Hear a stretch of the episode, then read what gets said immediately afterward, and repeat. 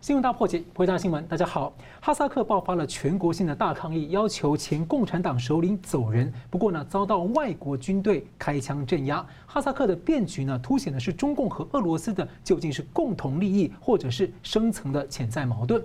那么立陶宛效应出现了波折，总统突然配合中共的口径。不过呢，立陶宛的内阁挺住了立场，在这民主阵营要突破中共五里红线的一个前线战场，美国和欧盟的决心与行动是否充？充足。那么，中共国台办刘结一啊的新年寄语呢，在台湾引发了一些相当的反弹。不过呢，美日澳多国呢是持续加速他们的防务合作，用行动来回应中共的宣传话语。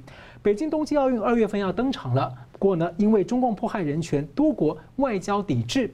不过，中共是否以奥运之名在掩盖疫情、压迫人权呢？中共为什么要频频的极端性的清零封城？而美国智库二零二二的十大风险预测头号就是中共清零政策必定失败，而且美国专家分析，中国实际死亡人数可能一百七十万人。那么清零，所谓清零，清掉的究竟是病毒，或是真相和百姓的生命？我们介绍破解新闻来宾，台湾大学政治系名誉教授明居正老师。呃，主持人桑普律师跟各位观众朋友，大家好。时事评论人桑普律师，主持人好，明教授好，各位观众朋友大家好。联合国安全理事会五大常任理事国，也是五大核武器国家，美国、中国、俄罗斯、英国、法国领导人呢，周一发表了联合声明，是关于防止核战争与避免军备竞赛。所以，请教明老师，为什么在这个时间发表？主要内容大概？那说起来，它应该时间上就有点敏感啊。先说一下，就是核武器呢，大家都知道它的这个危险性。那过去我们也都谈过，呃，国际社会当然你说这方面专家呢，那了解就更加清楚。这次出来，我当时有点吓一跳，因为我想说，一般这种事情无缘无故不会随便出来的。你看过去美国跟苏联，你去裁军的时候，通常大家都说，哦，我也认识到，你也认识到，核子武器很可怕，然后我们都在军备竞赛。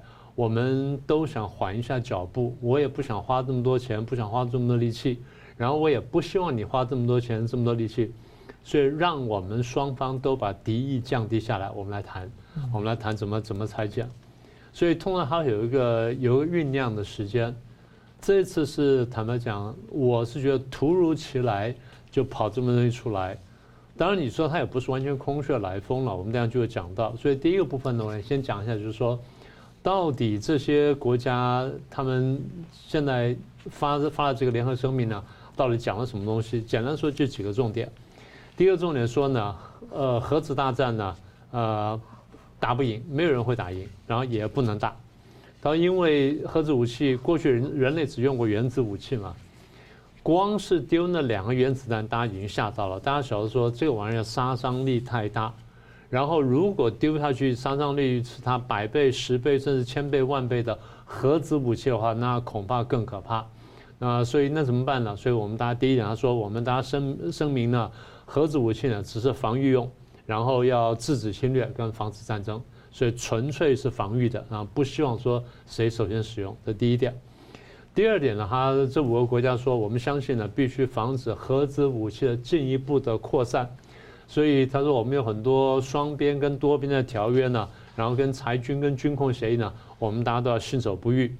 然后我们还特别希望说遵守其中有一个条款的规定，就是希望最后全面的这个裁军裁减军备，然后进行真诚的谈判。用的词非常有趣啊，叫真诚谈判。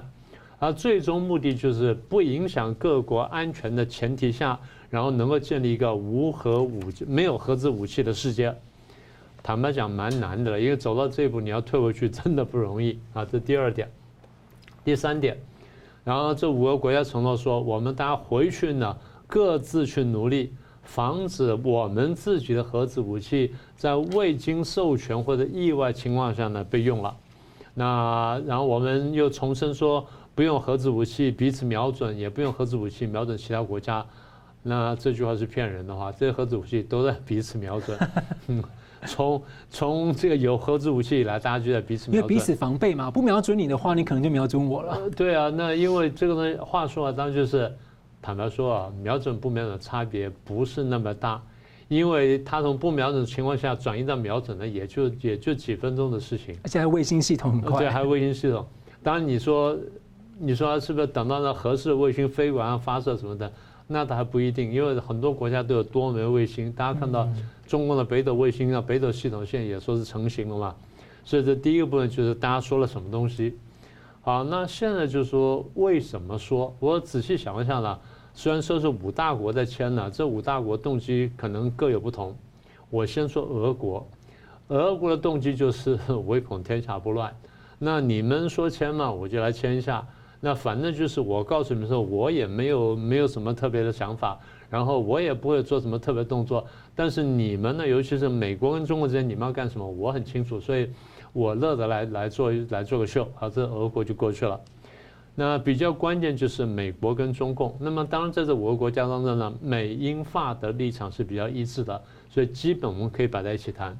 因为大家为什么这样说呢？简单说就是，大家对于现在的国这个国际情势呢有个基本的认识，也就是说，现在有个国际秩序在这里。嗯。哪些国家遵守或者维护这个国际秩序，这是一帮人；哪些国家希望破坏跟挑战这国际秩序，这是另外一帮人。简单说就有两帮人。所以在这为什么我说把这五个国家分成三批来讲呢？第一，俄国希望说你们两边最好就是长期对抗，然后搞到不死不活，我这样能够渔翁得利，所以你们去搞。然后美英法这边是希望维持现状的，而中共是希望挑战现状的。所以基本上分成三块，但真正对抗是两块，就是是要维护的呢，还是要挑战的？好，那么现在讲说美英法，美英法我刚刚讲说，基本上是希望维护国际秩序，然后呢不希望发动战争。好，所以他们的想法就是说，我们晓得战争的可怕，我们晓得核子战争的可怕。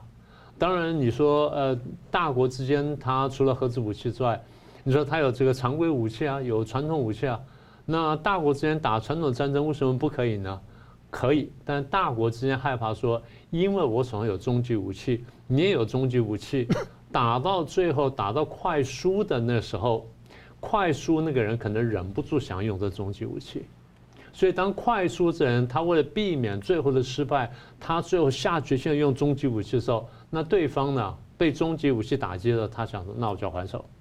你不用我还还不会用，你一用我非用不可，所以就变成是叫什么？我们叫做恶性螺旋上升。所以大国之间并不是真的害怕打传统战争，他是把传统战争变成恶性螺旋上升，演变成为核子大战。好，那么核子大战的威胁，我们过去简单讲过了，现在很快重复一次。在当年原子弹的时代，就有人计算过，那如果说丢一个大概是十万吨级的这个原子弹。然后在离地差不多一千公尺到五百公尺距离爆炸，因为那杀伤力最大。大概它的杀伤范围是多大呢？以八千呃八千公尺啊，就差不多一万一万一万公尺为一为一个半径。大概有三个这个圈，每一个圈呢，差不多第一个圈就是第一个八千公尺之内啊，十万吨级的原子弹，八千公尺之内大家全毁全死。第二个八千公尺到了一万六的时候呢，大概四百，再减再差不多减百分之二十五，就死百分之七十五啊，伤百分之七十五，再来就是百分之五十的百分之二十五，这样这样递减。我再说一次啊，十万吨级的原子弹，大概是这样算。核子弹呢，那这个威力可能比这还再大一点，杀伤力可能更大。好，那这样大家晓得说，那打到最后怎么样呢？如果说各国发射多枚核子武器的时候呢？可能会造成核子冬天，因为那个爆炸的灰尘太大，然后上升之后呢，到了到了大气层之后，把那把太阳阳光遮住了，遮住一段时间之后，光合作用不能进行，然后地球就出现了这个温室效应，然后就变变冷，就叫做核子冬天。呃，一旦出现核子冬天，所以万物灭绝。这就是我过去讲说恐龙为什么会灭绝呢？因为有一个一个小行星撞了地球了，然后最后就造成了核子冬天，所以大家怕这玩意儿。好，那现在就讲回中共了。呃，据一些消息说，这次是谁推动的？是中共推动的。那这有意思了。呃，中共的一个副部长出来讲说啊，这五个国家都是这个核武的这个主要国家，然后是法定的这个核武国家，所以有特别责任要避免核子战争，要维护世界和平。这话讲得非常好啊。我们从话来说，我们都非常赞成。但是让我们来看一下事实。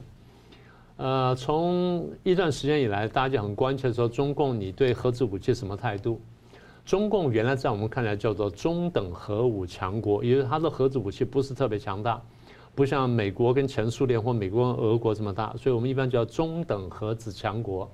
但是这个中等核子强国，我们看到最近几年呢，有加快打造它核武库的情况。比如说去年呢，这个美国就发布了一个调查，说中共军力调查呢，啊。它的核武库呢，到了五年之后呢，可能会有七百枚核弹头；再过五年呢，可能有一千枚核弹头。那去年的卫星图像告诉我们，我们好像节目上也讲过，好像在新疆的玉门一带呢，中共的附近呢，建了一百多个这个飞弹发射井。所以这表示说，你有意要增加你的核武库。那么你为什么要增加你核武库呢？因为你原来呢，你不是这样想的。你说我不是要这个大量增，我不需要很大量核武，我只要有最少的足以威慑我的对手的核子武器的数量就够用了。一般说来多少个呢？大概十几个、二十个够用了。那中共的数量已经已经是这个好几倍了。但如果照我们刚刚的数字讲话，那就更加可怕。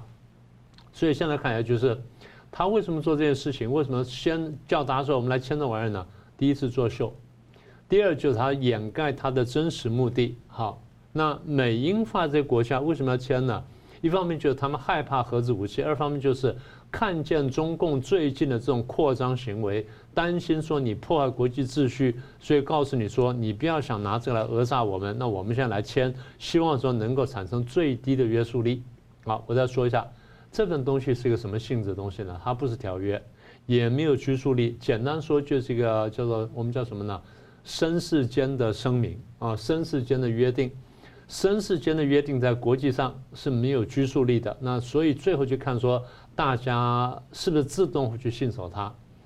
我们对于别的国家还有点点把握，我们对中共比较没有把握。大家说你怎么老这样讲话呢？你们对中共就这么没有信心呢？中共不是答应过香港五十年不变吗？到二零四九年的呃二零四七年的时候不会变吗？那现在呢？二零二零年就变了。然后你不是答应过说南海诸岛你不会把礁化为岛吗？你先变成岛了，然后军事化，然后几乎内海化了。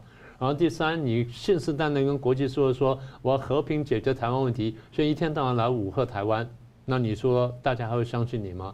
所以这是我们对这个问题呢比较不乐观的一个基本原因。而且单就核武问题本身，它也就完全背道而驰了。是，这就是我们现在不相信的基本原因了。嗯，是。好，我们来看这个中亚地区的哈萨克议题啊，现在爆发了。苏联解体以来最大规模的全国抗议，从一个产油小镇在一月二号爆发了抗议呢，迅速延烧到全国范围。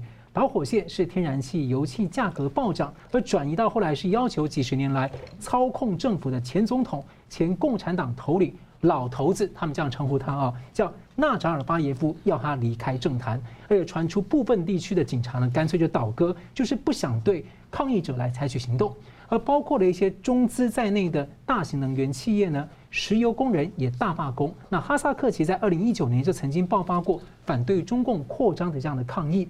那不过呢，在总统呢却声称这个抗议是恐怖主义，即便内阁总辞，但是他说这样的抗议是恐怖主义，然后要求相关的组织呢向外国请求派兵，结果三千外国军队开进来去镇压人民。所以我想请教这个桑普律师啊，您怎么看说？因为哈萨克被认为是莫斯科跟中共的一个重叠的后院，那也是中共“一带一路”哦，这个很重要，要扩大影响力在中亚的关键。您怎么看？说这一波抗议还有背后俄罗斯跟中共两股势力的影响？嗯，大家知道说哈萨克一直都是一个专制国家，它不是一个呃民主国家。它的地方是位于新疆的西边，一个非常大的国家，它的总面积大概有五个法国那么大。所以它拥有非常强盛的那个强大的那个天然气的资源、石油的资源、金属的资源，所以它是中亚里面，呃，在整体 GDP 里面比较高的。当然，它是集中在权贵的利益手上哈。那这一次的运动基本上是忍了很久，憋了很久，因为大家知道有一个独裁者叫那个纳扎尔巴耶夫啊，他是在三十年来，从一九九一年在苏联时代，他是加盟共和国里面。当第一总书记，九一年之后一直当了总统三十年，连任了五次以上。这个情况，他是可以说跟中共、跟俄罗斯的关系非常密切。他也是到处可以做不同的事情。比方说，二零一三年，习近平提倡的一带一路，他就搞一个光明之路。就第二年呢，习近平就邀请他要对接，互相的抱团取暖啊。这个地方是他们的一种事。另外的，你看到，在一九九一年当到二零一九年之后，他就把这个位置让了给这一个总统托卡耶夫。托卡耶夫呢，基本上是他的接班人，指定接班人。而这一个纳扎尔巴耶夫就仿效，呃，邓小平跟江泽民的模式哈，留任那个军委主席。他那个地方呢，就是当着那个国家安全委员会的主席。那到最近，因为爆发了这个今年的年初的这个呃这个革命之后啊，我觉得他已经呃辞任，已经把这个军委主席交给那个托卡耶夫。那你看到画面上，你看到哎，整个头像绑着那个细绳，绑着那个脖子跟脚，也是把它倒下来。你看到非常像苏东坡那个时候发生的那个现象。那这一波会不会先掀起一个民主化的浪潮呢？我觉得说现在还不会到那么乐观。因为尤其你看到独裁的文化跟观念秩序非常深的中亚，不是那么容易促进一个民主化的运动。尤其在宗教方面，各方面没有这个根基在那个地方，会有这个猜测。但肯定的，这个从一个民生的抗议，就是关于呃燃料的物价上涨的抗议，一直延烧到一个民主运动。因为他们的呃运动里面有两个基本口号，一个就是 Shell Cat，就是说老头子滚开。啊，这个第一个就是要推倒现在的领导人，第二个是说民主化，他们要求地方的首长要民间直选，所以这两个东西是加起来的话，引起很大的波澜。其实也没有要求很多，我只要地方首长哎，对，就是地方首长啊，不是总统直选啊。那这个地方会引起什么样的波澜？第一个，美国方面会不会插手呢？我觉得机会不大，因为美国自从撤离阿富汗之后。你看到到中东跟中亚的基本上的呃势力基本上减弱，那他也没有力量去干预这个干预这个呃哈萨克的内政。那你看到他的两大石油公司，包括 ExxonMobil 跟 Chevron 都在那个哈萨克有非常大的一个炼油厂。如果他要制裁哈萨克，基本上重创重创自己利益，所以美国基本上不太管。另外一方面，欧盟都是呛声，比如说德国都是说，哎，你要克制。但基本上，克制跟美国说的克制背后做了什么事情？基本上没有啊。那所以在这空档里面，中俄、中俄两国就会有这个操作的空间。他们操作空间，第一个，因为它是一个视为颜色革命，所以中共方面是非常警惕。他把他用胡锡进出来，就说定位这个是颜色革命。他是说美国致力渗透，通过非政府组织 NGO 渗透前哨，所以呢。俄罗斯跟中国都绝不会允许美国跟西方国家把那个哈萨克推向长期动荡的深渊。这第一个，中共定位，他不派兵，但是他反对这一场的民主运动。第二个事情是，俄罗斯也是派军队出来，因为是这个托卡耶夫非常有趣啊，他先让一步再进一步，先让一步是说，我呢。就取代了那个纳扎尔巴耶夫成为那个军委主席，有那个宵禁，有紧急命令。但同时，我宣布解散内阁，而且把原先的那个石油价格加上去那个地方降回来，重新有价格上限，不会翻一倍，而是说一样。但这个平息不了民愤，因为这个民愤累积很久，断不是一个石油气价格上调可以说把它压下来就可以解决掉的。那你看到每一个哈萨克的那个人民哦，平均月薪只有五百七十块美金一个月，所以你看到非常少的那个钱在那个口袋里面。那你加那个油价非常重，但民生问题不是重点，是那个对于专制的郁闷开始爆发。那这个爆发起来的话，那他们的地方是不是有序的进行？看起来不是，因为他也有有那个打砸抢的问题，也有烧那个。那个呃焚烧很多电视台啊，甚至是掳掠抢劫那个有关的那些呃商店的问题，所以跟香港的民主运动跟台湾民主运动不能够相提并论的。那那个时候你看得到有这样的一波的反扑出来，那哈萨克怎么去看待中俄两国？中俄两国是说不要哈萨克有变乱，避免这一波会辐射到自己国家来。那正如当时中共不希望中香港有变乱。辐射到中共本土。他也希望哈萨克不要闹事，不然新疆的同道怎么去看这个地方呢？还有重要地方，俄罗斯也不希望哈萨克会民主化，因为哈萨克是占据非常重要的要津，所以这个民主的浪潮，他要避免中俄两国这个失守。第二个是说贸易问题，因为石油管道，中国中共要通过哈萨克才能接通“一带一路”的重点。那而且很多的油管，尤其以前中国石油的那些西西东输等等，都基本上跟哈萨克非常有关。那在这一种情况，我们会看得到，俄罗斯也会严格要保障哈萨克永远都是他的盟友。所以这个第一个，哈萨克的乌克兰有二零一四年的颜色革命，白罗斯有二零二零年的，今年二零二二呢有哈萨克，俄罗斯都会严防死守，不容出事。而且可以看得到，那个哈萨克现在用中共的手法封网，封所有的网络聊天，连中共的卫星卫信也完全封起来了。所以彼此在这边较劲，所以这个地方第一个中跟俄都希望维持一个专制独裁的哈萨克。第二个，如果哈萨克真的变天的话，对他们两国是极为不利，就好像芒刺在背一样，所以他会极力避免。所以现在哈萨克的总统那个托卡耶夫呢，就邀请了 CSTO，就俄罗斯为首的六国集团派兵进来，已经派兵进来屠杀了几十个人了。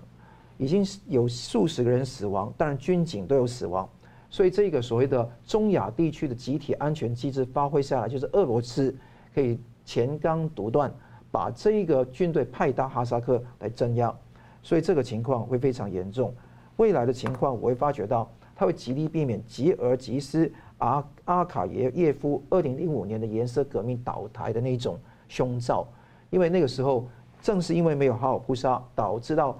吉尔吉斯变天，那哈萨克不要变天，就要压制住，所以我们未来的情况也要拭目以待。嗯，感谢。好，我们休息一下，等下回来看呢，在欧洲爆发的立陶宛效应呢，这两天出现了波折，那美国和欧盟的决心和行动究竟是否足够？我们休息一下，马上回来。欢迎回到新闻大破解。这个中共呢，每年在新年的时候呢，对中台湾发表相关的谈话呢，都受到关注。他到底想做什么？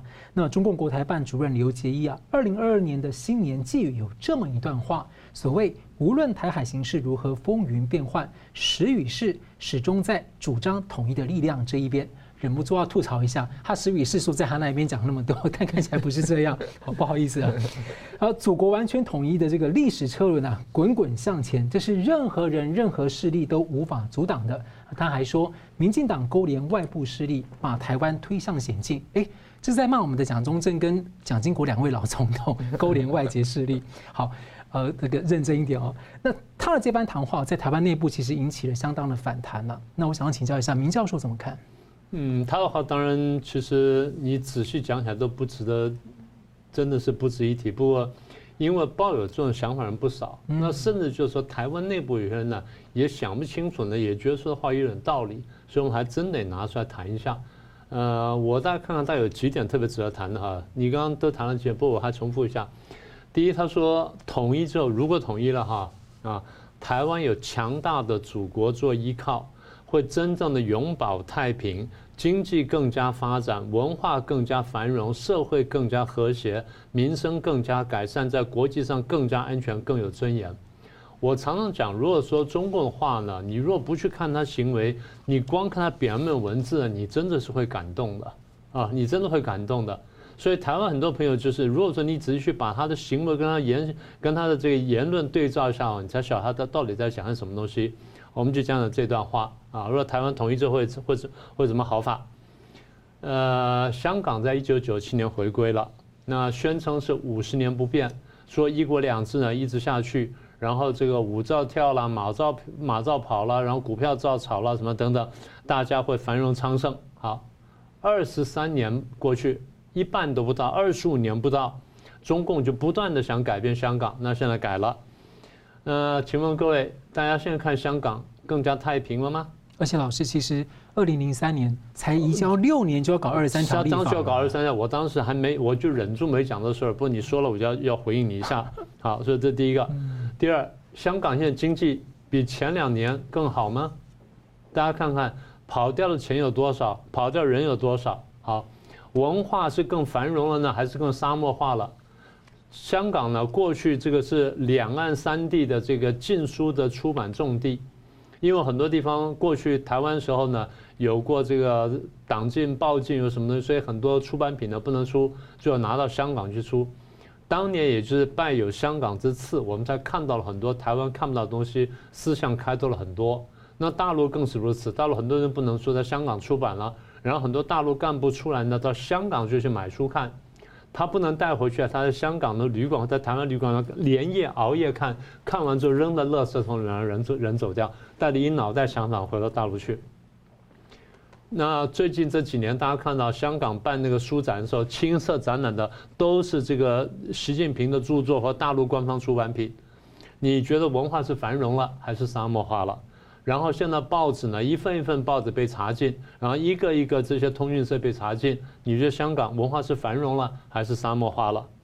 然后社会呢，它就会更加和谐。香港现在社会呢，基本上敢怒不敢言。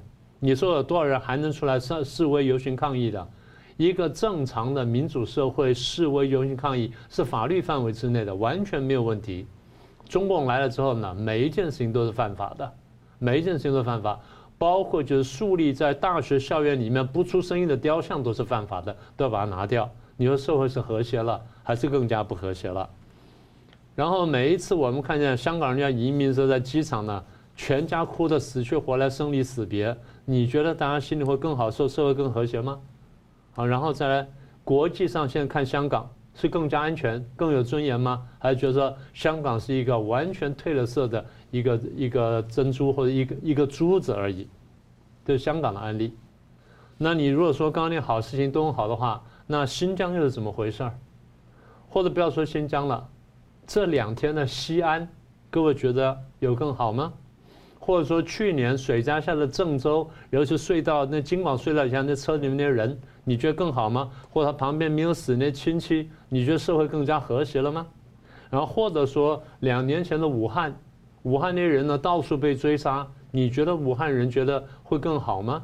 大家回头看一看。所以我常讲，我说共产党讲的话呢都很好听，但你把它言行对照下，你就可以看到它的真相。台湾很多人和国际华人很多呢。不要只听中共讲话，你把他讲的话跟他现在实际现况你对照一下，你的脑袋就会比较清楚一点。这第一点。好，第二，他说呢，两岸有优势互补，融合发展，会为台湾经济社会发展呢，在大陆的双循环跟那个内循环当中会得到很大的进步等等，台湾不会受到统独纷扰什么等等。好，那我们来看这段话。过去三十年当中，大陆的经济发展里面呢，民这个。民办企业或者民企呢，贡献最大。民企贡献有时候单独民企呢，就贡献超过百分之一百。那为什么会超过百分之一百呢？民企再加外企超超到了一百百分之一百一百二一百三了。为什么这样了？国企把那百分之二三十赔掉，是这样子。所以你说为什么超过百分之百？民企最少最少对中国大陆经济的贡献呢，大概百分之六十五以上。那现在你搞国际民退。你觉得说今天中国大陆经济更好了吗？你把经济打成这样子，然后这两年搞到共同富裕、共同监管，民企的资本家死的死的，逃的逃，什么下场大家都看见了。你看马云现在什么下场？马化腾什么下场？柳传志什么下场？你说这些大企业家我们宰肥羊，哎，为什么可以宰肥羊？别的国家都可以均贫富，没有错，用法律均贫富，不是用政令均贫富，那是不一样的事情。法令均贫富是我事先告诉你，哦，做了这样，做了这样，而这法令怎么定的？这些民企是可以参与的，我可以投票去选我的这个代议士帮我去讲话，然后决定说这法律怎么定的。中共是临时我需要，我用政令来决定来推翻法令。好，那你说这些民气呃肥羊，猪养肥了就要杀，这是网民讲的话，猪养肥就要杀。那所以平常大家都要养猪吗？是这意思吗？好，那演艺人员也打，那现在无数的台商也被打。过去我们看到很多案例，那这些事情，你觉得说台湾如果真的过去会共同富裕吗？还是提前会被割韭菜、宰肥羊？大家现在看台湾不就是肥羊吗？不是这样子吗？所以我常讲，我说我提醒大家，我一直问大家说，共产党叫什么名字？共产党叫共产党，共谁的产？共别人的产，共你的产变成他的产。简单说就是没有民主，没有法治，没有任何保障。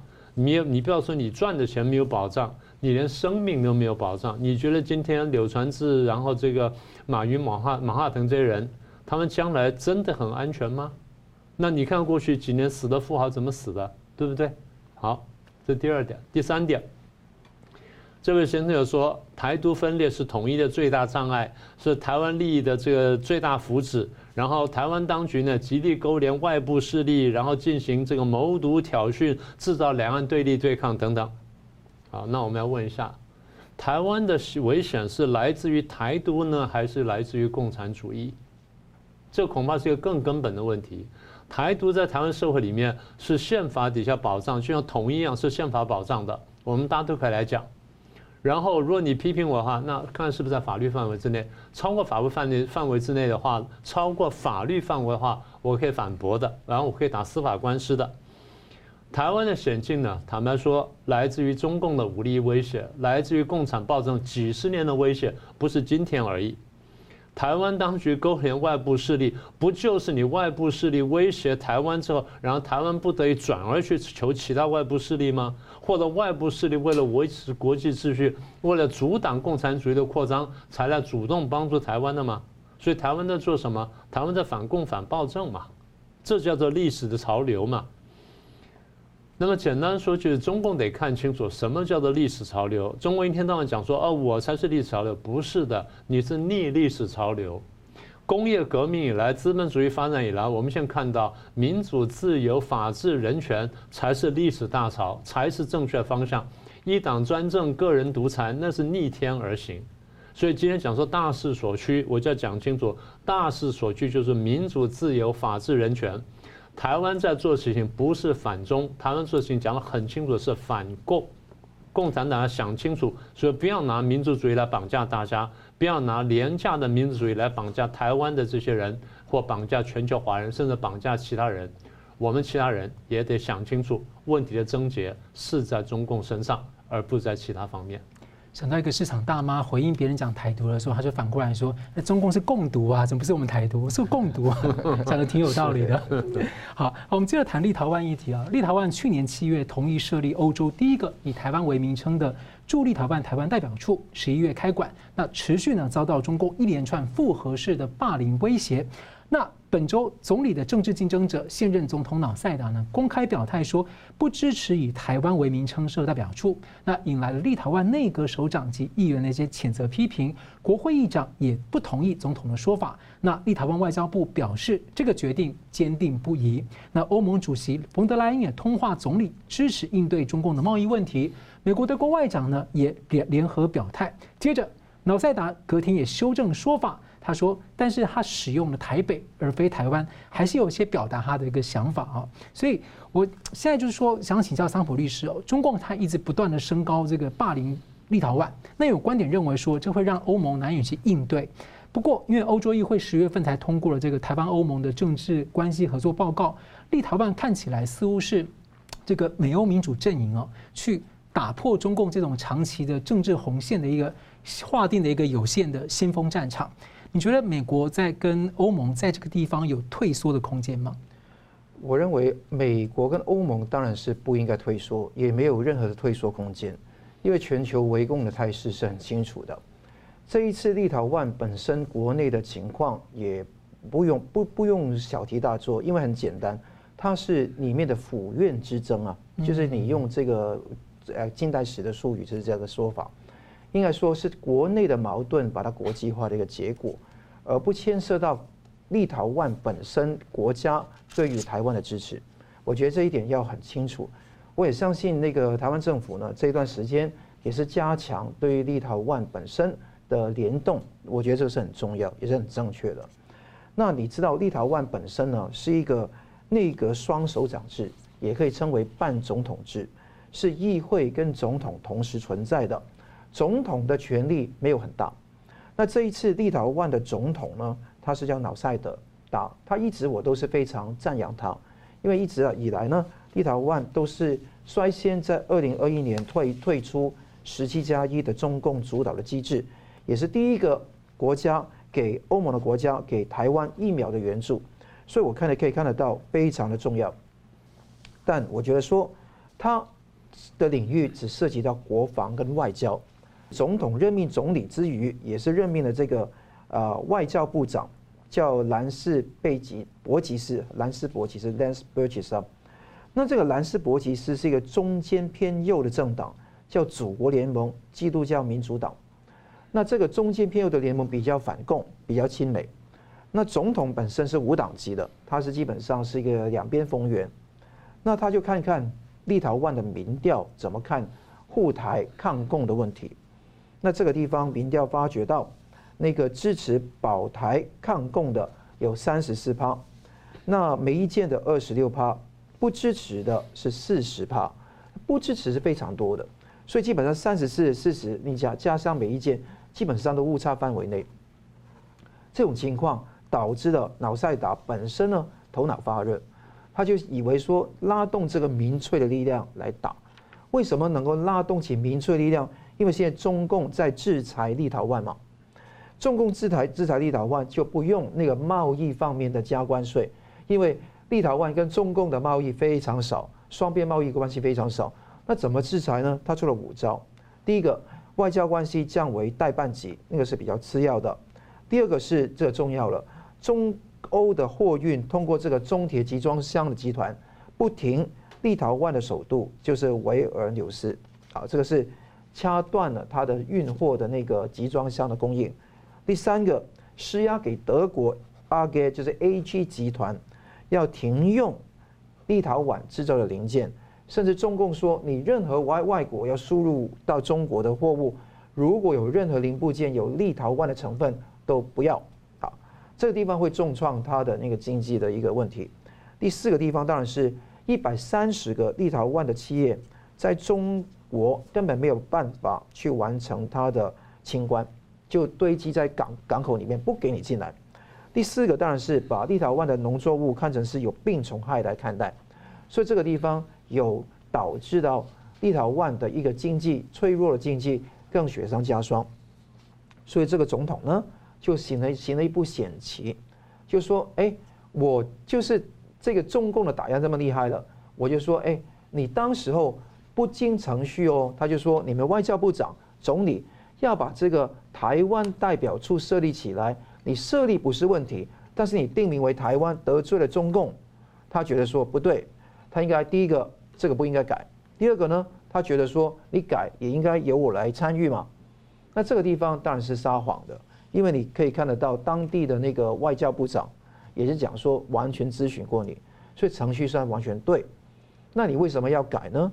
那后来你看到美国、德国继续施压给立陶宛，那更加要把它扭正过来。但是大家知道，我为什么说不用担心呢？是说第一个，立陶宛的总统都已经改口了，改过来了，就说，哎，我就是这个照旧这样做，但是他称之为台北。会不会把现在台湾代表处修正为台北代表处呢？大家看看下去，因为如果这样一退的话，那就对于这个连锁反应没有办法做出来。因为我们期待立陶宛是第一个，之后你看到捷克、斯洛伐克各国都有这样的一个情况。各国已经花了那么多时间去挺半天了。对，挺半天了，你为什么现在那个软下来呢？这个地方是一个重点，所以我觉得说不能退。当然，你说撤管机会不大。我觉得台湾代表处这个名称延续，要么就改成台北的代表处。无论如何，我觉得说台湾代表处还是在那个地方的。这第一个。第二个地方是，除此以外，中共的打也打压那么大，那那个呃，Landsbergis 就是那个呃兰斯伯吉斯这一位立陶宛的外交部还是外交部长还是在的，他还是亲台的。他我觉得说没有经过他的同意，不可能改成台北代表处，所以我觉得要改的机会，我相信是不大。所以在这个地方，我们看到风暴过去了，它是内部矛盾外部化的时间已经过去了。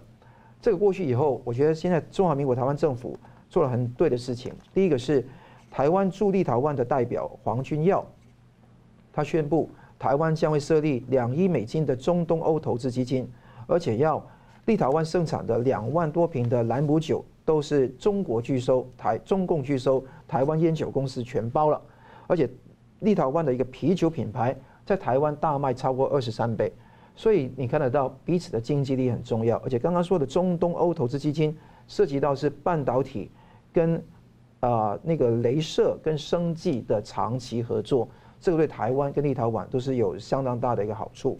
所以这个地方我们不容小觑，但是中共显得行了一步险棋，险棋最后会倒过来不利于自己中共本身，因为立陶宛的民意会更加反弹。你看到多少的国会议员在大骂他们自己总统，甚至用脏话来骂自己的总统了。所以这个地方非常重要，台立的关系会合作升级，其他国家才会跟随。所以我认为说，不要太呃小题大做，好像有一些媒体啊。不能说，哎，立陶宛也靠靠不住的。其实说，每一个国家都为自己国家利益来奋斗。但台湾怎么善用这个环境，巩固跟立陶宛的关系很重要，而且是触动起一个连锁反应。有一种反应就是说，哎，有一个前总统立陶宛就说，亚当库斯就说，立陶宛这个不能不是大国，是个小国，承认台湾或者改名台湾代表处是大国的事，大大国不带头，小国不要当。我觉得这种说法是此言差矣啊，小兵立大功啊，很多事情都从小事情开始做起，而且莫以善小而不为，这个是很重要。希望每一个小国家，不是其实不是小国，我再讲一次，它面积比台湾大呢，比它比台湾大，它是在欧洲里面其实也是相当大的国家，它的面积非常大，它人口比较少而已啊，但可以肯定是一个小国，或者说人口少的国家，人口少的大国。也可以说做出很多有意义的事，希望说大家台地同行，呃，矢志不渝。是，好，我们休息一下，我们继续回来谈这个中共啊，在人口一千三百万的西安市进行极端式的封城，所谓的清零政策呢，究竟会有用吗？休息一下，马上回来。欢迎回到新闻大破解。这个人口一千三百万的中国大陆的西安市啊，已经被中共严厉封城超过两个星期，而且不让出门，却也缺乏支援，传出一些人道的悲剧。像有网友就拍到影片啊，有饿坏了的民众下楼买个馒头，然后遭到防疫人员的围殴。那一月一号晚间，有孕妇因为核酸检测的问题被医院拒收，在门口等了两个小时，大出血，结果八个月的胎儿就胎死腹中。那另一名孕妇呢，联系多家医院都拒绝接诊。六周大的胎儿呢，因此就流产了。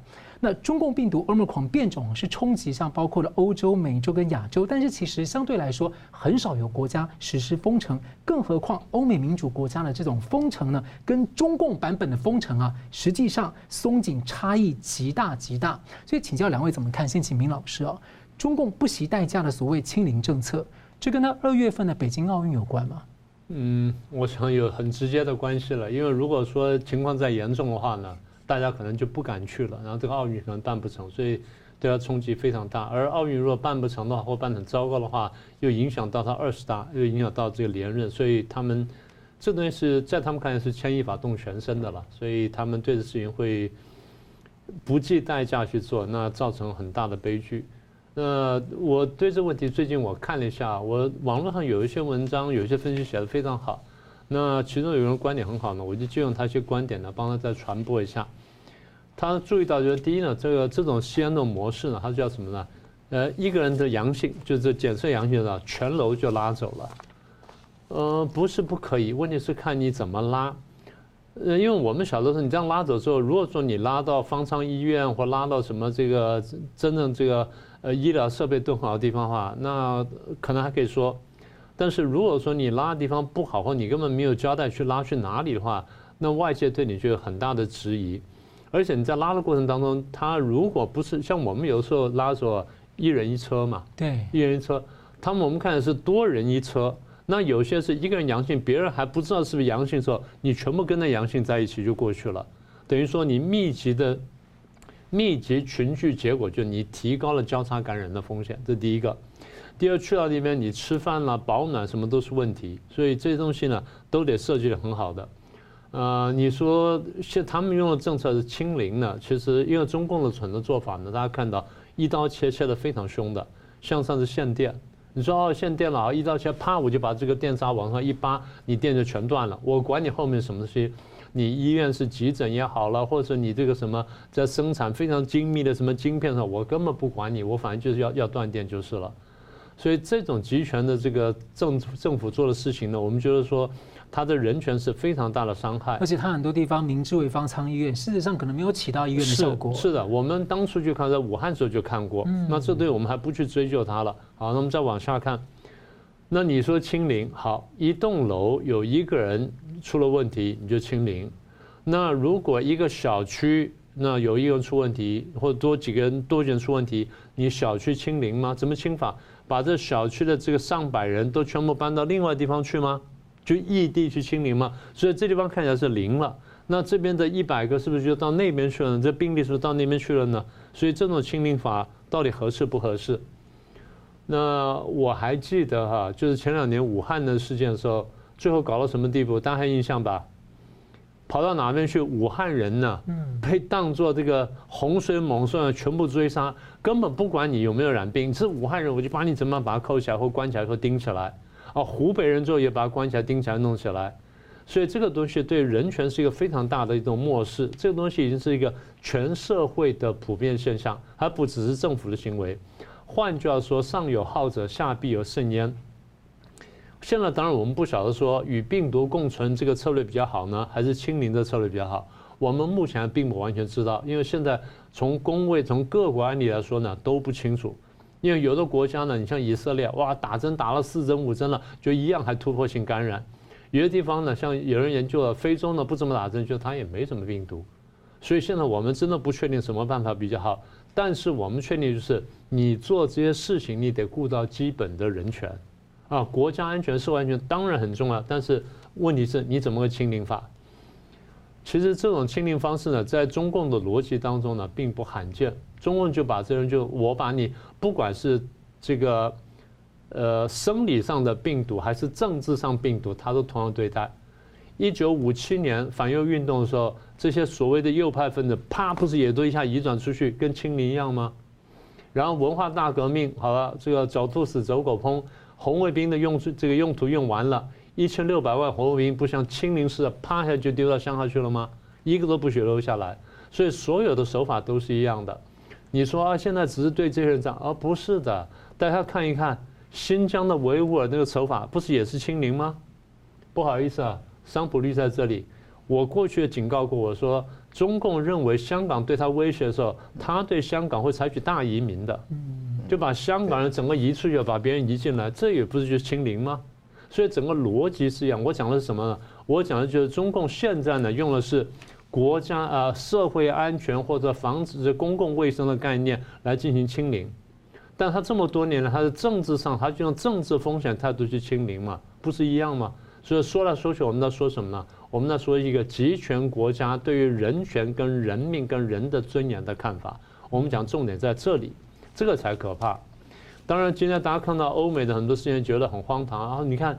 大家觉得这么危险，就欧美很多这年轻人也不顾死活就跑出来要拒绝什么，呃，被封城了，然后拒绝戴口罩，拒绝打针了，什么等等，是，可能这东西值得争辩，但对这些人来说，他在争什么呢？他不只是争说，哎，我要不要戴口罩，我要不要打针，我要干什么？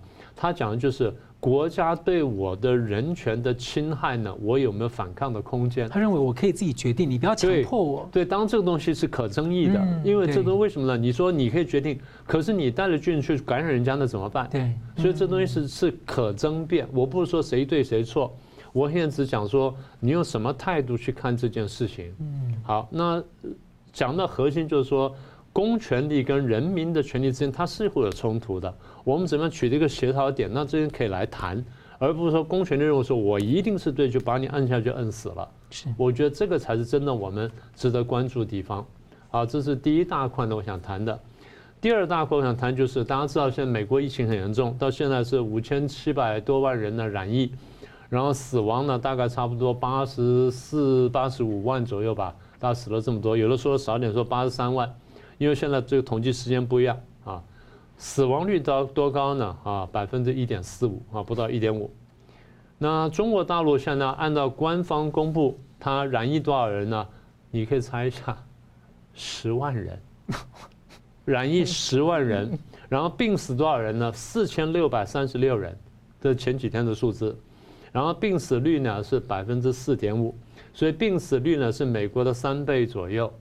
但是这个确诊人数呢，是美国大概是五十七分之一吧，或六十分之一吧。然后死亡人数是美国的大概是一百八十分之一。反过来说，就是美国的病死人数是中国大陆的一百八十倍。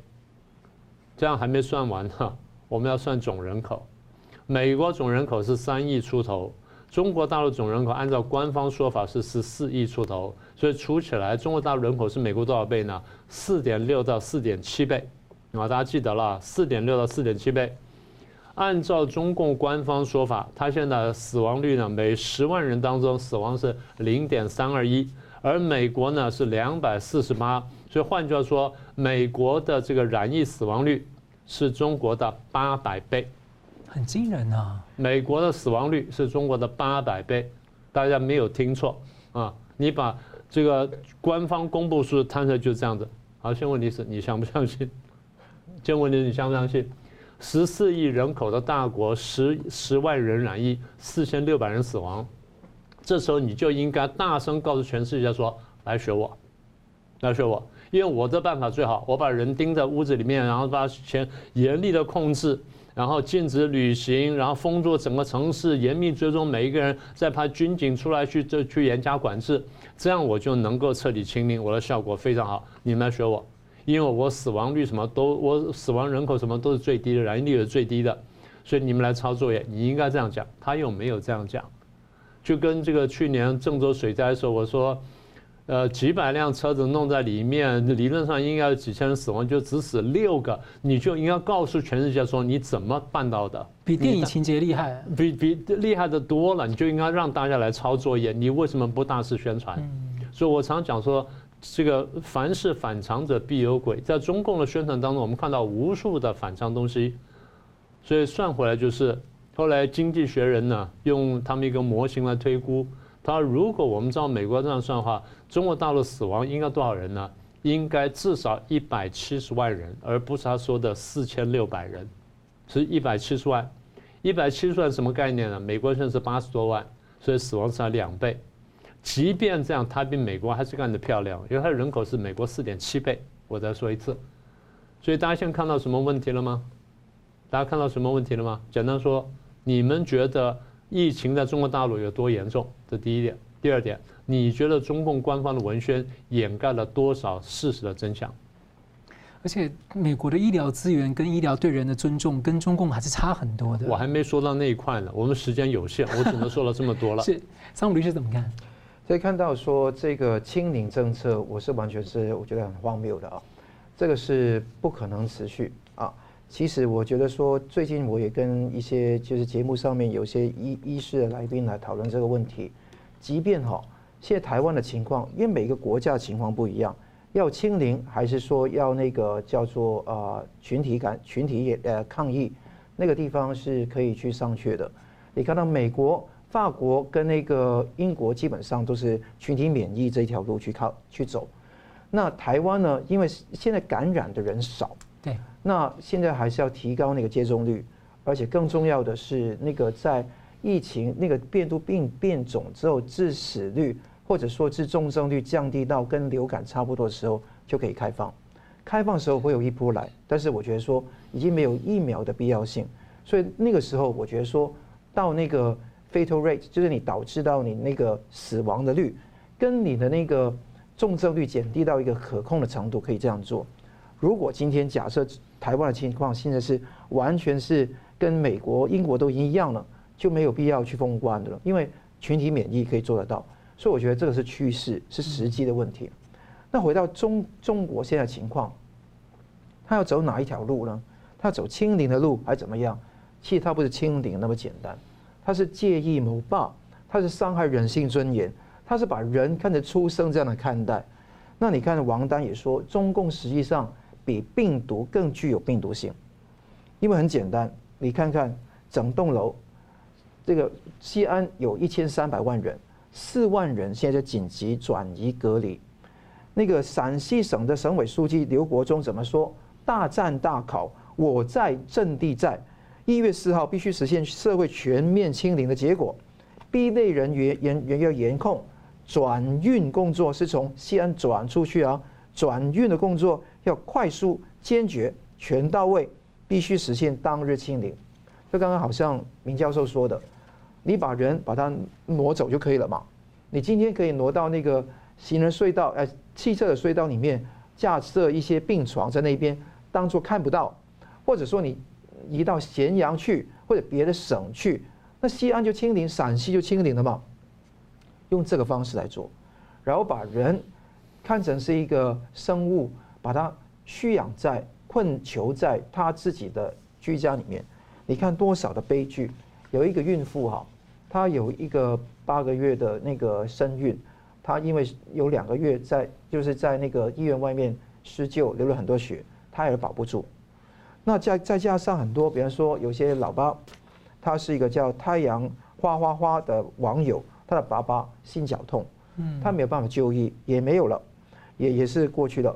西安要不要建设一个方舱医院？有可能在，但是问题是。很多时候说你要食物可以，以前两天给你一次出去买食物，现在都不给你了，这个叫清零吗？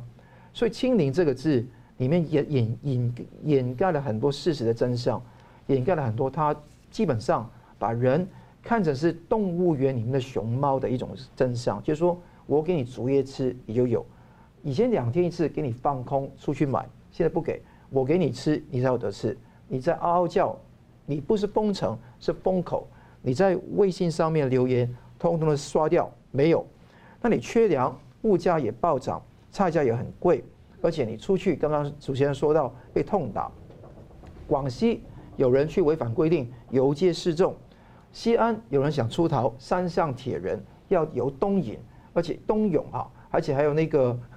单车哈，骑脚踏车，还有那个真的跑步，但是给人逮住，还是要送回去，要行政拘留等等等等等等。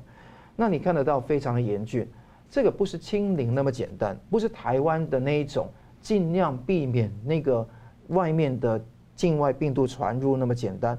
他所谓的清零是基本上有零的话就是造假，就有一的话就造假为零嘛，造不了假就把它外往外面送嘛。这种情况根本是一个独裁专政的一个利器，跟欧威尔式的《一九八四》完全没有分别。所以，美国的政治风险顾问机构欧亚集团啊，发表一份今年的世界十大风险预估的呃预测评估，觉得说中共的清零政策失败是全球最大的风险，而且加剧了全球供应链的终端跟通膨压力。中共最大的问题是怎么样？疫苗在中共中国效果不好，如果你的国药。你的那个所谓的其他的那些疫苗啊，就是那个 s i n o v a 如果你这么的厉害，那应该是现在已经零了吧？证明你疫苗是有，就是不能够抑制的地方，就不能够去根治那个那个病病的地方。你看到法国七成的人接种疫苗，基本上每天确诊超过二十万，所以看到疫苗真的有用吗？这个是一个问号。但疫苗是不是可以避免重症跟避免死亡率？这个还是有科学根据支持的。但副作用还没有说明，所以我觉得每一个人要自己抉择要怎么做，不是要政府来逼你要打疫苗或者逼你不打疫苗。所以现在来讲是疫苗在中国的效果不好，感染率报称是很少，实际上可以很多。刚刚也说过，它实际上死亡的人数可能超过美国的翻一倍啊。那所以在感染率，它报称是很少，但是抗体也少。如果有一天哦。那个变病毒不断变种，中国人现在有没有充沛的能力有抗体去抵抗这个病毒，是一个大的疑问。所以在英美来讲，明知道这个问题存在，他也冒一个险，他也可能增加若干程度的死亡率，但他不要人性尊严被侵夺，不要人变成动物来看待，更重要的要人有经济上不要断链。中共如果全球供应链链断掉，通膨压力增加，当然会输出到全世界。但全世界要加速在这个地方跟中共开始脱钩，你跟中共的经济脱钩，才能够保全住自由民主阵营更有人性尊严的人继续生活下去。所以严厉的封锁，就中共要办，我们根本制止不了。但台湾必须要清晰一点，是说不能够不能够跟就是现在允许那些从。中国大陆出来的人来到台湾来，因为这个是疫情很重要的一个地方，要严防死守。同时，你看到蔡霞这个前中共中央党校的教授也说，也怒骂习近平啊，你新年贺词讲得洋洋洒洒，讲什么全国上下防疫、防疫、防控疫情坚决有力，从来没有提到西安两个字。所以你看到谁真的是为这个中国人来着想，为他们的生命、身体、自由、名誉、财产来着想？当然不是中共的总书记，而是很多像那个那个呃有一些呃独立的媒体人，效法方方、效法那个啊张展一样，去展开一个真相的报道。我希望大家都是对他们予以精神上的支持。是好，节目最后我们请两位来宾用一分钟总结讨论。先请明老师。好，我们刚刚第一点讲到呢核子武器呢，那最后我想提醒大家就是呃中共大量打造核子武器呢。最后会拿来威胁台湾的。那么在威胁台湾同时呢，还会威胁美日。所以我们怎么样做好心理上建设呢？这里我们要有准备。这第一个。第二，中共对于台湾统战的话呢，通常讲得很漂亮。那我们就用东中国话还给他：听其言，观其行。他对我们讲了什么话？但他对自己老百姓做什么事情？我们两相对照一下。当你变成他老百姓的时候，他就这样对你了。所以中共在批台湾的时候，一天到晚骂骂民骂台独骂台独，其实什么？他晓得他不民主，所以他不能谈民主，他必须啊把民民权主义的问题转化成为民族主义的问题，这样对他来说比较有利。台湾人得想清楚。那第三点就是清零这问题。那主持人刚才讲的非常好，他到底是清零呢，还是清真相？我们看来看去，他是清零呢。一句话说，叫暴政式清零。反正我不喜欢人，我就清零。我不管你是病毒啦、染病啦，或者说政治犯或什么等等，我就是暴政式清零。所以这个是对人权最大的践踏。我再说一次，我们对医学上什么办法最好？我们现在没有最后定案。但是呢，任何政府在做这种影响到老百姓的人权或生命财产安全的各种面向的时候呢，他的这个行事手法呢，必须在法律上是站得住脚的，或至少就是说，这个时候大家可以有个辩论的空间和讨论的空间。那最后一点就是，呃，中共的话呢，真的不能相信了。所以我再提醒各位一下。一个十四亿人口的大国，是一个肺炎最早爆发的起源地的国家，到现在我才跟大家讲说，只有十万人染疫，只有四千多人死亡，是美国的大概大概是呃一百八十分之一什么等等，这个东西呃，反正说八百分之一，这事情你能相信吗？所以大家回去再看看，我再说一遍，听其言，观其行。然后武汉之前出售的骨灰盒就远不远不止远远不止这数字。是桑普律师。所谓病毒不听话，西安人听话；就算西安人不听话，中宣部也听话。所以就是掩盖真相，可以完全用这个方式来做。呃，所谓的清零，基本上是一个会侵害人权的事情。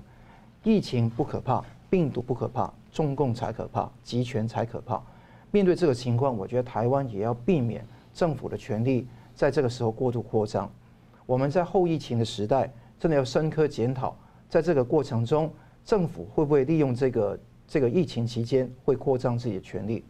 那西安这个地方很肯定，共产集权根本是完全渗到每一个人的生活里面、生命里面。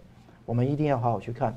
立陶宛是一个啊、呃，不用小题大做，因为这个是国内的纷争的国外化，而且台地的关系还是非常好。那个哈萨克的问题让我感慨万千。会不会形成第四波的民主化的运动？我就现在还看不到那个苗头。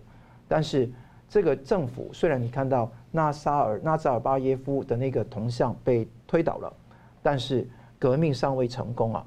因为现在那个托卡耶夫还是牢牢掌握政权，而且俄军已经来了，所以我觉得未许乐观。但是这个努力给香港、给中国有非常大的启示，就是说未来的变化可以一触即发。等待时机去拥抱拥抱自由非常重要。是，好，非常感谢两位来宾精辟的分析，感谢观众朋友的参与。新闻大破解，我们每周三五再见。如果您喜欢我们的节目呢，请留言、按赞、订阅、分享，并开启小铃铛。那么，感谢各位呢长期对我们的支持。新闻大破解团队呢将持续为您制作更优质的节目。